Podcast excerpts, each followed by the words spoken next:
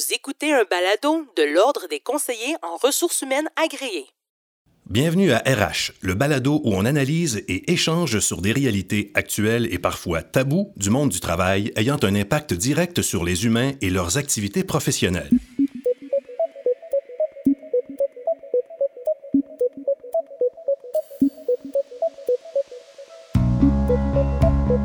Dans ce spécial COVID-19, nous discutons de plusieurs questions que se posent les employeurs et les employés devant cette situation inédite.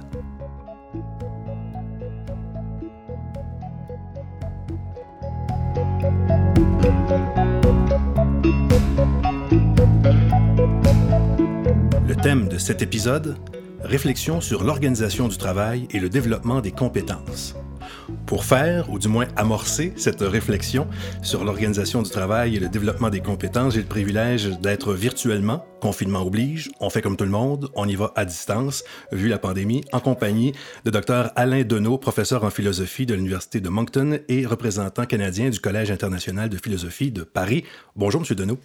Bonjour. Merci beaucoup d'avoir accepté notre invitation. Un plaisir. On a été, euh, on a volontairement euh, choisi d'être très, euh, très pratico-pratique, très terre à terre depuis le début de cette série de balados. On a eu des avocats qui nous ont parlé des volets légaux, des psychiatres, des psychologues pour parler de la santé mentale, qui est quand même un élément majeur dans la crise actuelle, des CRHA, des CRIA qui nous ont parlé de gestion, d'organisation du travail. On va essayer avec vous euh, de prendre un petit peu de recul, pour ne pas dire de s'élever un peu. On n'a pas vous décevoir. eh bien, espérons. Euh, comme, comme philosophe, comment vous voyez ça? Évidemment, vous prenez le temps d'analyser les choses. Comment, à premier, un premier jet comme ça, si on veut, comment vous euh, voyez ça, cette crise actuelle? Ben, d'abord, je refuse de la voir pour elle seule. Euh, je pense que c'est une erreur de penser qu'on est dans un temps historique tellement exclusif qu'il faudrait en quelque sorte enfermer la pensée dans euh, les paramètres de la situation actuelle qui est cette pandémie. Euh, il est plus pertinent d'inscrire cette pandémie dans une série d'événements qui sont, à mon sens, des signaux qui montrent que notre appareil de production, notre ordre, notre régime productiviste, extractiviste et consumériste, pour ne pas tout simplement dire capitaliste, hein, pour le résumer par ce mot-là, mhm. euh, euh, fait subir à la planète, aux écosystèmes, des assauts qu'elle ne peut plus encaisser. Euh, et c'est cette série d'événements-là dont fait partie la pandémie actuelle. Ce sont des ouragans au nombre anormalement élevé en Amérique du Nord, par exemple, des, euh, raz-de-marée, euh, des crises de verglas euh, et des phénomènes durable, pas seulement événementiel, mais, comme euh, l'avancée des déserts, la montée des crues, la fonte des glaciers, euh, la migration d'espèces euh, auxquelles on ne s'habituait pas, la disparition massive de la biodiversité, c'est un drame inouï qui perturbe la chaîne alimentaire universelle, sans parler de la réduction des forêts et quoi encore. Donc, à, moins de se cacher la face dans le sable, il faut se dire que notre modèle-là est destructeur en plus d'être inégal, hein, inique hein, du point de vue des, euh, des, relations sociales, des classes sociales dans le monde, puisque c'est un système mondialisé, et assez impérialiste du point de vue des formes. Donc, euh, c'est dans ce cadre-là, je crois qu'il faut penser la pandémie, laquelle pandémie s'explique par notre mode de production et de consommation en grande partie, parce que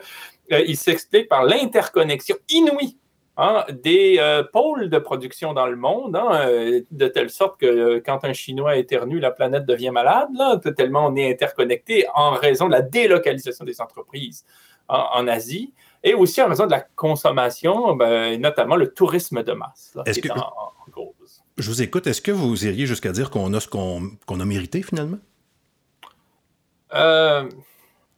Je, ce qui me pose problème dans l'expression, c'est le on. Qui est ce on? Mais euh, pour le reste, je vous suis. Euh, qui décide dans tout ça? Qui est aliéné? Qui adhère? Qui suit?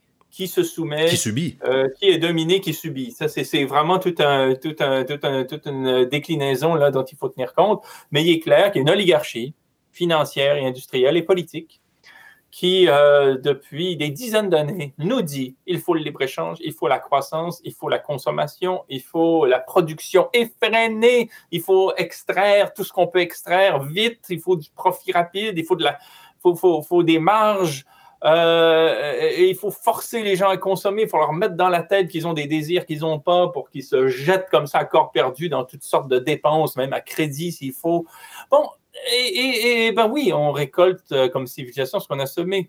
Euh, mais encore une fois, il y a euh, dans ce, sujet historique qui est le, nous là, que vous évoquez, ben, autant vous avez des banquiers, des, grands industriels, des grands actionnaires, des grands politiques là, qui souvent d'ailleurs passent d'un milieu à un autre dans leur vie et qui façonnent ce système-là. Hein, le, impulse des logiques, des modalités, des comportements. Il y a ceux qui suivent d'une manière, je dirais, complice, parce qu'ils trouvent un petit intérêt, et il y a ceux qui sont euh, aliénés par la chose, donc qui suivent un peu par ignorance, et il y a enfin ceux qui subissent de plein fouet, mhm. la majorité sur la Terre. Euh, et ce système-là ne peut pas durer. On choisira d'y mettre fin ou on subira sa fin, mais en tout cas, il finira. Le 21e siècle ne pourra pas le soutenir. Bon, on pourra justement s'attarder à ce que ça pourra être euh, la suite, mais euh, juste avant, si on ramène ce que vous dites là à la COVID-19 plus pratico-pratique, qu'est-ce qui, selon vous, dans le système, appelons-le comme ça, a mené à la COVID-19. On comprend qu'on peut être critique d'un certain système politique ou économique, mais en fonction d'une crise sanitaire, d'après vous, le, lien, qu'est-ce que c'est au juste? Euh, pas certain de vous suivre dans la question. Que, que pour, pour qui euh, la conséquence? Pour nous tous? Pour ben, euh, les travailleurs? que, vous, vous, vous, regrettez un système qui, selon vous, si on comprend bien, n'est pas, pas celui que vous souhaiteriez ou qui n'est peut-être pas le bon. Mais ce système-là, qu'est-ce qu'il a fait pour mener, parce qu'il peut mener à, plein de constats qu'on fait, là, mais par rapport à la COVID-19, est-ce qu'il y a des éléments dans le système qui ont mené à, la COVID, à une crise sanitaire? Oui, ben, oui je, dirais, je dirais le fait qu'on ait délocalisé l'appareil de production, ce qui est une chose absolument, pour moi, d'un point de vue géopolitique, absolument inouïe et, euh, et, et stupéfiant. Euh, les gens s'en rendent compte aujourd'hui quand on leur dit ben, le Canada ou les États-Unis ou la France euh, est à peine capable de produire quelques masques quand on en a besoin. On se dit ben, voyons, on est censé être les plus riches du monde, les plus puissants, les plus industrialisés. Non, on n'est pas industrialisé du tout. On a complètement déménagé notre appareil de production en Chine, au Bangladesh, euh, à Hong Kong, euh, en République dominicaine, en Jamaïque, ailleurs. Pourquoi? Parce que là, on pouvait faire travailler euh, des gens à un dollar par semaine ou par mois dans des conditions infernales qu'on ne voudrait pas pour notre pire ennemi. Hein, Donc, la sous-traitance. Plutôt que de faire travailler des gens aux conditions qui sont les nôtres et que nous nous sommes donnés en raison de lutte sociale, hein, de lutte syndicale, hein, au fil des, des, décennies, pendant un siècle et demi, deux siècles. Et aujourd'hui, on se rend compte qu'on n'est pas capable de produire des masques que ce sont euh, que tout ce qu'on même que pour produire par exemple des, respirateurs artificiels en, hôpitaux, ben il faut qu'on se tourne vers la Chine qui est le foyer de la pandémie.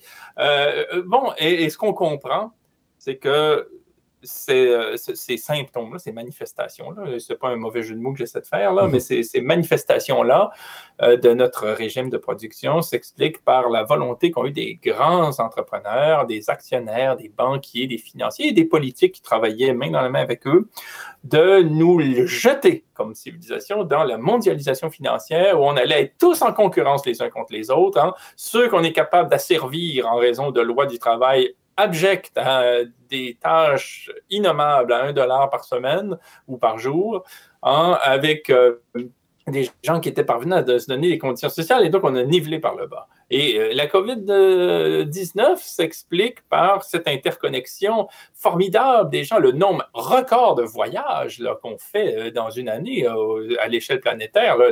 C'est combien de milliers de vols d'avions qu'on fait subir d'ailleurs aux écosystèmes par, jour, hein, parce qu'on n'a jamais été autant interreliés, mais c'est pas parce qu'on s'intéresse à l'autre, c'est pas pour des raisons magnanimes ou culturelles ou je ne sais trop quoi par rapport à des questions spirituelles ou culturelles, c'est parce qu'on veut faire travailler des gens dans des conditions abjectes parce qu'il y a eu des luttes sociales en Occident qui ont fait qu'on ne peut plus faire travailler des gens, des enfants, un dollar par jour. on va faire travailler des Chinois.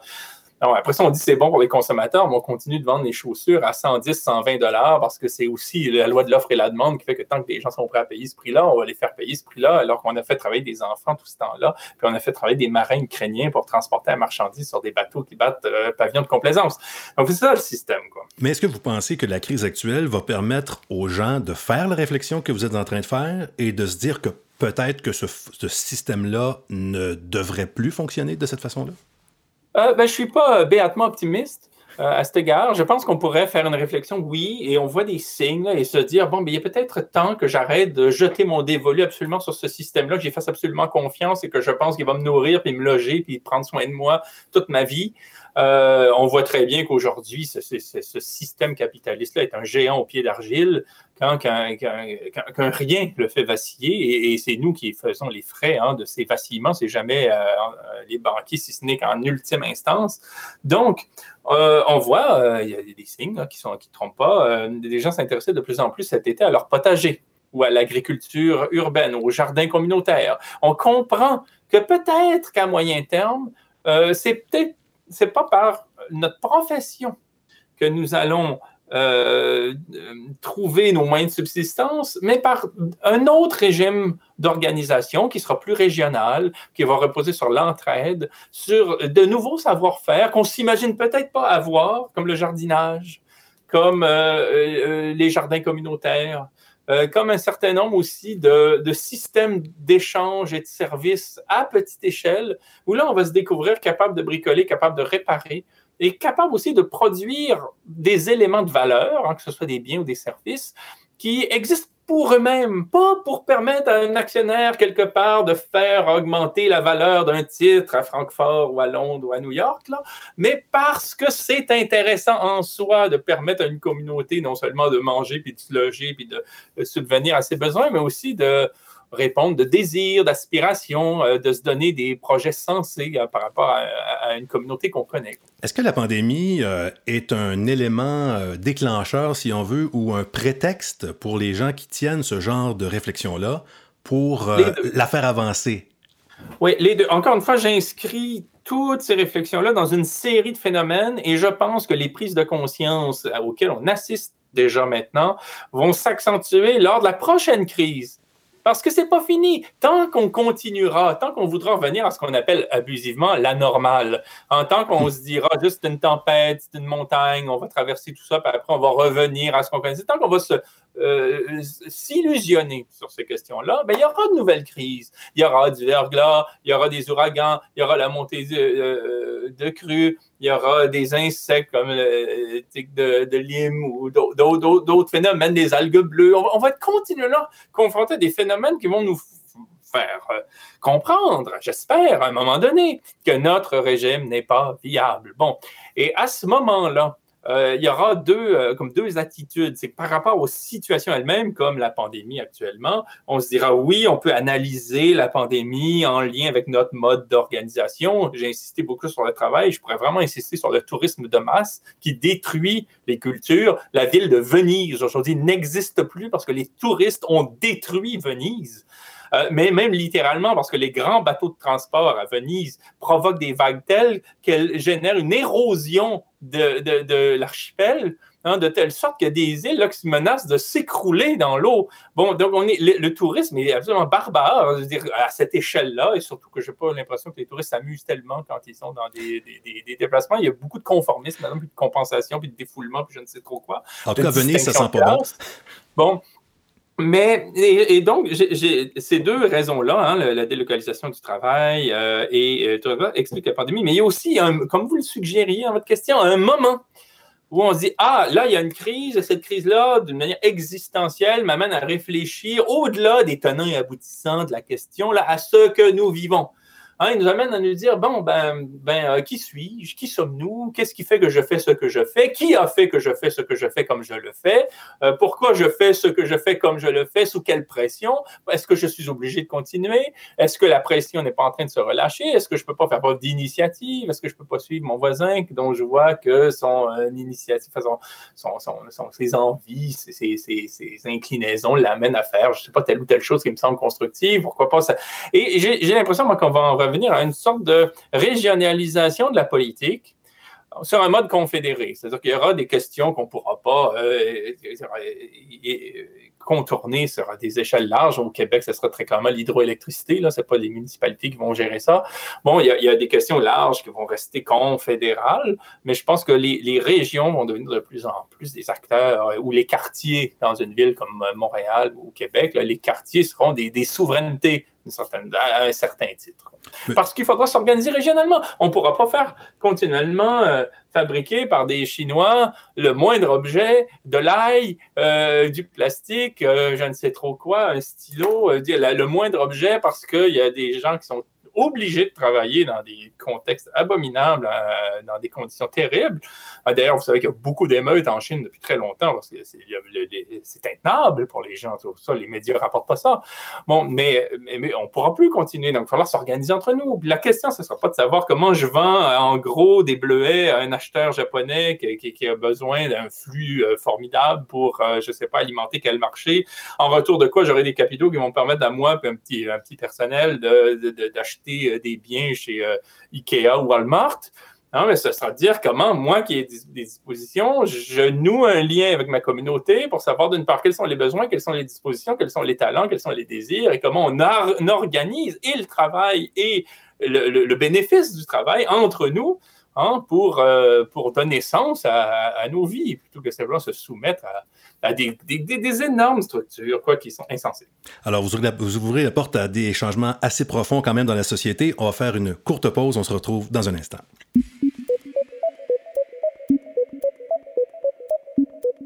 Dans le but d'aider employeurs et employés à gérer la situation inédite engendrée par la COVID-19, l'Ordre des conseillers en ressources humaines agréés présente un guide fournissant des conseils et des informations susceptibles de limiter les risques de perturbation, ainsi que des renseignements essentiels pour assurer le cours des opérations.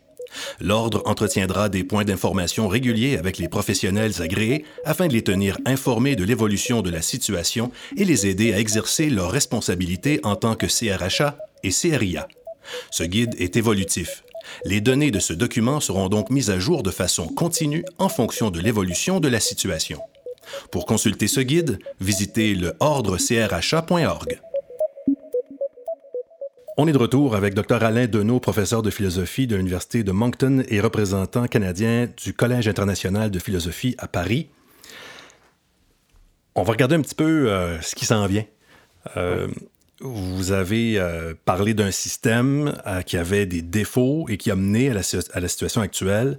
Comment vous pensez que la civilisation va enchaîner? Sur quoi? Est-ce qu'on est qu'on va apprendre? Est-ce qu'on va avoir appris finalement? Est-ce que c'est est -ce c'est une crise parmi tant d'autres qui ne sera pas suffisante? Euh, comment vous voyez ça? Je, m'intéresse davantage à un paramétrage qu'à une prédiction. Je ne vais pas commencer à dire voilà comment les choses. Mais euh, c'est certain que nous faisons face comme société à un, défi euh, très grand, euh, sur un plan plus psychologique, je dirais d'ailleurs, que matériel qui est celui qu'on a résumé par l'expression décroissance. Hein. le mot décroissance veut dire deux choses. Hein. D'abord, la décroissance du capital, hein. c'est-à-dire cesser d'organiser le réel en fonction de la capacité pour ceux qui ont du capital à faire croître ce capital-là.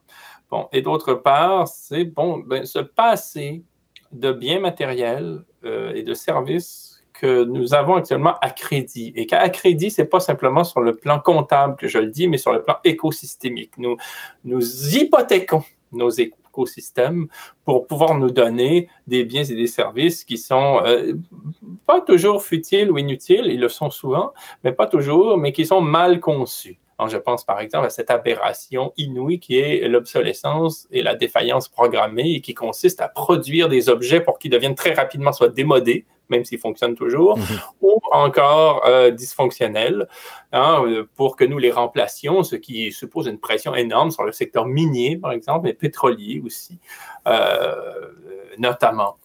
Euh, ce qui me fait peur, moi, ce que je crains, c'est que ce changement-là qui faudra assumer, ce changement de paradigme, hein, qui est celui de la décroissance, hein, de la frugalité, de la retenue, mais aussi qui sera celui de l'initiative, euh, du sens, de l'humilité, hein, et d'un rapport au monde beaucoup plus vif et je pense beaucoup plus stimulant, hein, beaucoup plus gratifiant. Ce, changement-là, si nous ne l'assumons pas, hein, et si nous ne nous concertons pas pour le vivre, nous allons le subir de manière dramatique, inquiète, panique. Et donc, la question est de savoir, le dire tout autrement, mais je vais parler de la même chose, c'est de savoir est-ce que nous allons faire les choses sur un mode social et solidaire ou sur un mode fasciste.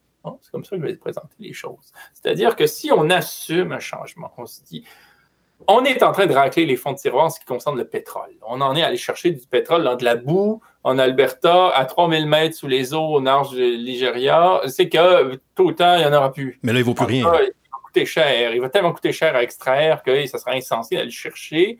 Et en plus, l'atmosphère arrive même plus à encaisser les déchets qu'on émet dans le ciel euh, en le brûlant, ce pétrole-là. Puis peut-être que le pétrole, il faudra le garder pour autre chose que de le brûler, d'ailleurs, parce que c'est une ressource extrêmement précieuse qui peut nous permettre beaucoup de choses autres que de le brûler. Quoi. Bon, puis il n'est pas renouvelable. Bon, la même chose pour les mines. Euh, les minerais, même bon, le zinc, le cuivre, le cobalt, le coltan, euh, c'est sûr qu'on peut pas, on ça sert à rien d'imaginer que dans 50 ans, on va être dans des soucoupes volantes, puis on va être dans une sorte de performativité technique encore plus poussée que la nôtre, puisqu'il n'y aura même pas les minerais pour assurer le renouvellement des équipements. Là. On aura à peu près tout épuisé, là, ou presque. on en est à quelques générations. Donc, tout ça pour dire qu'on on pourrait parler ensuite de, de l'écosystème. Il faudra changer de régime. Si ça nous tombe au visage. Hein. On ne l'a pas vu venir, on s'est fait raconter que tout irait bien, il y a des experts qui voient tout, que le capitalisme est éternel, ainsi de suite, qu'on peut produire tant qu'on veut alors que notre planète est finie. Euh, ben, il risque d'y avoir tellement d'angoisse que là, le premier fasciste, Hein, si vous ne comprenez pas ce dont je parle, regardez ce qui est à la Maison-Blanche aux États-Unis. Le premier furieux va débarquer, puis il va euh, séparer les gens les uns contre les autres en trouvant toutes sortes de motifs de distinction. Puis il va dire, bon, ben, ceux qui sont en quelque sorte dédiés à moi, dévotes, hein, en pratiquant le culte de la personnalité, ben, ces gens-là, je vais leur donner ce que j'aurai en fait récolté en les manipulant, en fait, en gros. Mmh. Et les autres seront mes adversaires à mort. Quoi. Bon, ça, ce sera, ça, c'est le la perspective cauchemardesque. On en a eu, des, euh, euh, une idée en Europe euh, au 20e siècle, hein, l'hitlérisme étant l'exemple emblématique par excellence, ou bien il pourra y avoir des façons plus intelligentes de voir les choses en disant, ben, là, il faut changer de paradigme. On ne peut pas simplement produire des machins que personne veut en les convainquant par des campagnes de marketing que c'est ça qu'ils veulent dans la c'est ça qui va les rendre heureux pour qu'ils gaspillent de l'argent qu'ils n'ont pas à crédit pour acheter ce truc-là, ce qui va faire qu'il n'y aura même pas plus d'emplois qu'il faut parce que de toute façon, les emplois, ils sont en Chine. À des gens qui travaillent un dollar par jour, mais on va à des actionnaires hein, qui ont un droit sur le flux financier d'une entreprise de toucher du profit lié à cette, euh, destruction du monde, hein, un titre psychique, un titre matériel, un titre social, un titre politique, un titre fiscal. Hein? Donc, on va, on, va, on va comme tout. on va comprendre que cette organisation du monde-là n'a aucun sens et il sera le temps d'en revenir à, un monde où on produira un peu plus ce qu'on consomme, pour le dire comme ça. Là, actuellement, on est dans un ordre où on ne consomme pas ce qu'on produit, on ne produit pas ce qu'on consomme. Pensez-y. Regardez autour de vous. Qu'est-ce que, de quoi disposez-vous que vous avez vraiment fait vous-même? C'est marginal. Ça devient à ce moment-là un hobby, du passe-temps. On se fait quelque chose pour soi. Mais il n'y a presque rien. Euh, et qu'est-ce qu'on fait quand on va travailler professionnellement? C'est très souvent pour. on produit des choses qu'on ne touche même pas. C'est-à-dire que de on n'est que de la force de travail le plus souvent, on travaille pour un employeur qui nous dit, bon, en gros, euh, où aller, puis ben, quoi produire pour des clients qu'on n'a jamais vus ou presque. Bon, euh, on faudra mettre un terme à cela et surtout le faire sciemment, volontairement, résolument. Mais est-ce que, euh, je vais prendre des raccourcis parce qu'on n'a pas beaucoup de temps, mais est-ce que la décroissance, ça peut être entendu comme du recul? Euh... Parce que là, quand on parle de produire chez soi, on, revient un peu à des valeurs peut-être plus traditionnelles aussi. Oui, mais je pense, oui, j'entends ce que vous dites, puis euh, euh, en, partie, euh, oui, la décroissance, ça veut d'abord dire deux choses, hein, ça veut dire deux choses, j'insiste vraiment. D'abord, ça veut dire cesser d'agir pour permettre la croissance. Hein, la croissance, hein, quand on en parle du point de vue du capitalisme, c'est la croissance du capital. Personne ne profite de la croissance. Pensez-y, nos salaires stagnent depuis 20 ans, 30 ans, 40 ans. Hein, la classe moyenne, comme on l'appelle, a gardé le même niveau de vie ou a vu son niveau de vie diminuer, c'est surtout ça, depuis des décennies. Ce qui croît, c'est le capital. Et tout ce qu'on fait, c'est pour permettre au capital de croître, pour permettre à quelqu'un qui a une société de téléphonie mobile, hein, de restaurants à l'échelle mondiale, de boissons gazeuses, de films de divertissement, d'ordinateurs, d'engrais chimiques, hein, de pétrole, de croître la croissance, elle se passe strictement là et on est en train de devenir fou pour permettre à une oligarchie qui représente même pas 1% de la population de goûter aux joies de la croissance, de s'acheter des yachts, être arrogant, se payer des campagnes électorales aux États-Unis hein, et être dans des tours à bureau, ils, voient, ils deviennent myopes par rapport au réel social historique. Bon, ça, c'est mettre fin à la croissance et mettre fin à cette croissance-là des oligarques. Pas euh, nous, la croissance, on ne la connaît pas. Là. on ne connaît pas la croissance. Tout ce qu'on connaît, c'est euh, le crédit, les fins de mois difficiles, l'angoisse, le stress, la précarité. C'est ça qu'on connaît. Bon. Euh, ensuite, vivre sur un mode plus frugal, avec plus de retenue, en étant plus humble dans notre consommation. Ça suppose très certainement, oui, oui, se priver de choses, mais ça ne veut pas dire pour autant revenir à l'époque de l'âge de pierre, on va sucer des cailloux, on va manger des racines. Ou, euh, on a, là, on s'est donné quand même beaucoup de choses, un peu trop même, euh, au fil des décennies. Peut-être qu'on pourrait commencer à apprendre à réparer les choses. Peut-être qu'on pourrait les entretenir. Peut-être qu'on pourrait faire vraiment du recyclage, hein, faire en sorte qu'un objet fasse des cycles et qu'il ne soit pas simplement euh, transformé au mieux, voire jeté, tout simplement. 90% du plastique dans le monde est jeté. Bon, donc, euh, euh, donc, on pourrait penser comment entretenir, faire en sorte que, dire, la machine à laver, on l'a pour sa vie, euh, bon, les ampoules durent pour la vie, dire, bon, penser sur un mode durable, c'est, il me semble que c'est ça qui est censé, quitte à travailler 20 heures par semaine, puis faire comprendre que le revenu qu'on tire de son travail va pas satisfaire nos besoins. Il va falloir que la moitié du temps qu'on travaille pas se consacre à nous-mêmes on va jardiner, on va s'entraider, on va être libre hein, d'organiser un peu notre travail parce que oui, le salaire ne suffira pas à nous faire vivre. C'est pas la planète qui va travailler pour tout parce qu'on a gagné un petit salaire. On va faire travailler des Chinois un dollar par, semaine pour qu'ils deviennent nos esclaves, là, indirectement. Mais on va peut-être apprendre par nous-mêmes à faire des choses et ça sera gratifiant. Ce sera plus gratifiant que de répondre en ligne toute la journée euh, aux mêmes questions parce qu'on est dans la surdivision du travail ou de vendre les mêmes sandwichs, euh, dire 40 heures, 50 heures par semaine sur le même mode parce qu'on nous a mis dans la tête un texte qu'il faut reproduire par cœur, ou taper sur le même clou, ou je ne sais trop faire qu'est-ce qui nous abrutit. Quoi? Là, tout d'un coup, on, sera, vivra moins bien, mais ce qu'on va, ce qu'on va produire pour nous, en partie, sera euh, source de gratification. Monsieur Deneau, est-ce que le politicien ou la politicienne qui va réussir à vendre ces idées-là à des populations est né? Euh, elle est marginale aujourd'hui, elle existe. Je il y a des partis verts, euh, il y a des partis qui se disent solidaires, qui se disent socialistes, qui se disent communistes, qui se disent, bon, qui, d'une façon différente, hein, de façon différente, euh, suggèrent une façon d'organiser le monde. ce qu'il faut savoir, c'est que les, élections aujourd'hui sont, quand même, je, ne sais trop comment, c'est un peu mystérieux, non, mais cooptées par, par, par les bourgeois. Bon, euh, c'est comme entendu qu'un euh, premier ministre ne peut qu'être un comptable, un économiste, un juriste, euh, un, ex-administrateur d'entreprise on laisse entendre que si on a réussi en affaires, on va permettre à tout le monde de réussir en politique, alors que très souvent, quand on réussit en affaires, c'est qu'on est un immense assisté social, hein, qu'on a détourné à, ses fins euh, sur un mode peut-être légal, mais en tout cas, euh, des subventions, des soutiens, des contrats. Je dire, Boeing n'existerait pas sans l'État, euh, Vidéotron n'existerait pas sans l'État. dire nommez-les, toutes les grandes entreprises sont soutenues par l'État de mille manières. l'État leur donne accès à des paradis fiscaux, ainsi de suite. Donc, il y a vraiment bah, ce serait tout un autre débat, là. je ne sais pas si vous vouliez qu'on aille là.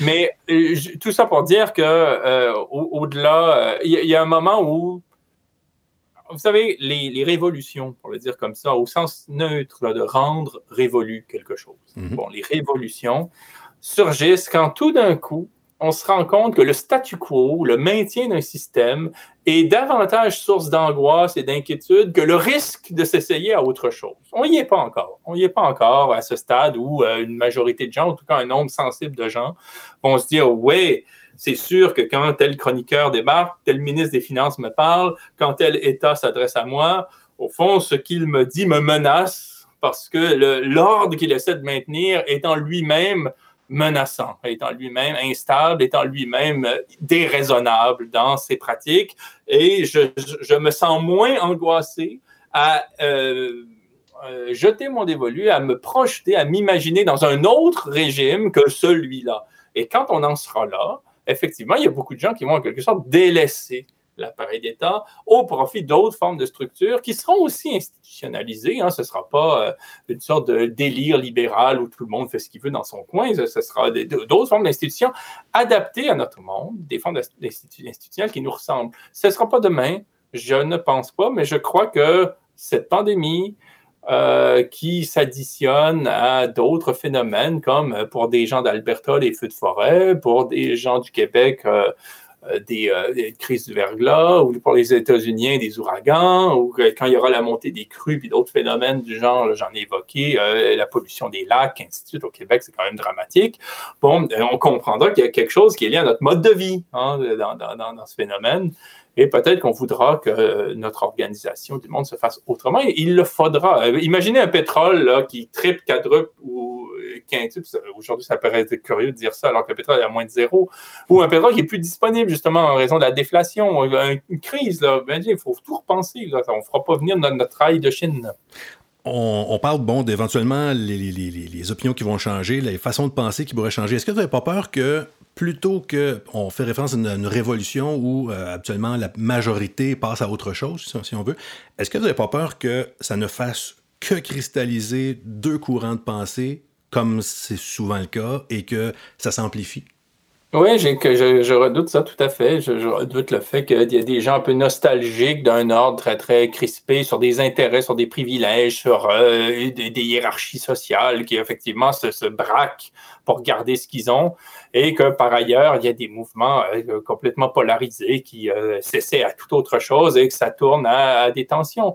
Euh, cela dit, il se peut aussi que ces deux univers-là évoluent en parallèle, c'est-à-dire qu'il se peut que le capital se contracte et comme il se contracte déjà, vous parlez à un Malien ordinaire, pensez-vous qu'il se sent concerné par le capitalisme? Tout au plus, il se fait dominer par lui, sinon, il est tout à fait à sa marge, puis il faut qu'il s'organise par lui-même. Il se peut très bien qu'on soit simplement marginalisé par le capital, que la, classe moyenne, celle qu'on appelle comme ça aujourd'hui, en grande partie s'effondre, redevienne prolétarienne, ce qu'elle n'a jamais cessé d'être, à mon sens. Hein. La classe moyenne, c'est le prolétariat avec de l'argent, c'est tout. Mais la classe moyenne n'a pas de pouvoir sur le prix du pétrole, sur les modes d'organisation, sur la création d'emplois. Elle subit continuellement comme les prolétaires, sauf qu'elle subit avec de l'argent. Bon, euh, il arrivera un moment où, où il faudra qu'elle s'organise autrement qu'en étant euh, biberonnée par le capital. Et, il se peut que ça se passe de manière un peu pacifiste. Cela dit, les, révolutions, euh, soyons, ayons une mémoire historique, les révolutions sociales sur un mode plus traditionnel, nous leur devons beaucoup, nous, classe moyenne.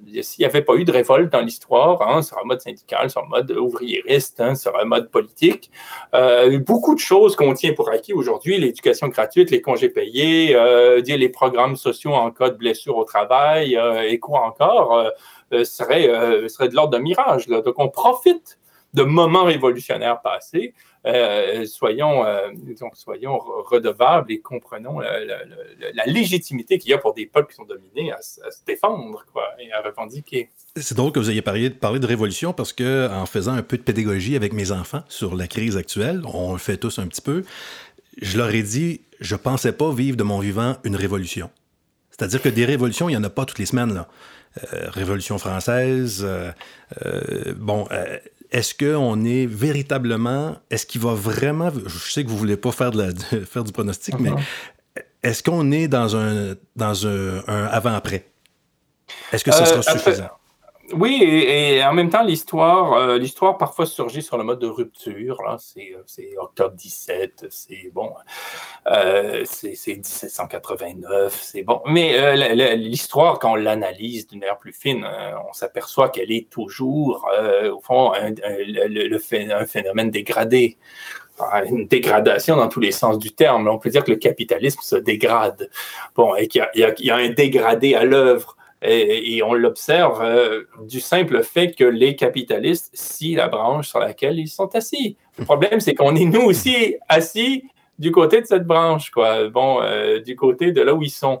Euh, et on va tous y passer. Mais il, est clair qu'on ne peut pas détruire un écosystème, mettre en péril tellement d'espèces, une majorité d'espèces, des grands mammifères, des insectes comme les abeilles. On ne peut pas mettre en péril un écosystème et penser qu'on va y survivre comme si on était au-dessus de lui comme des dieux.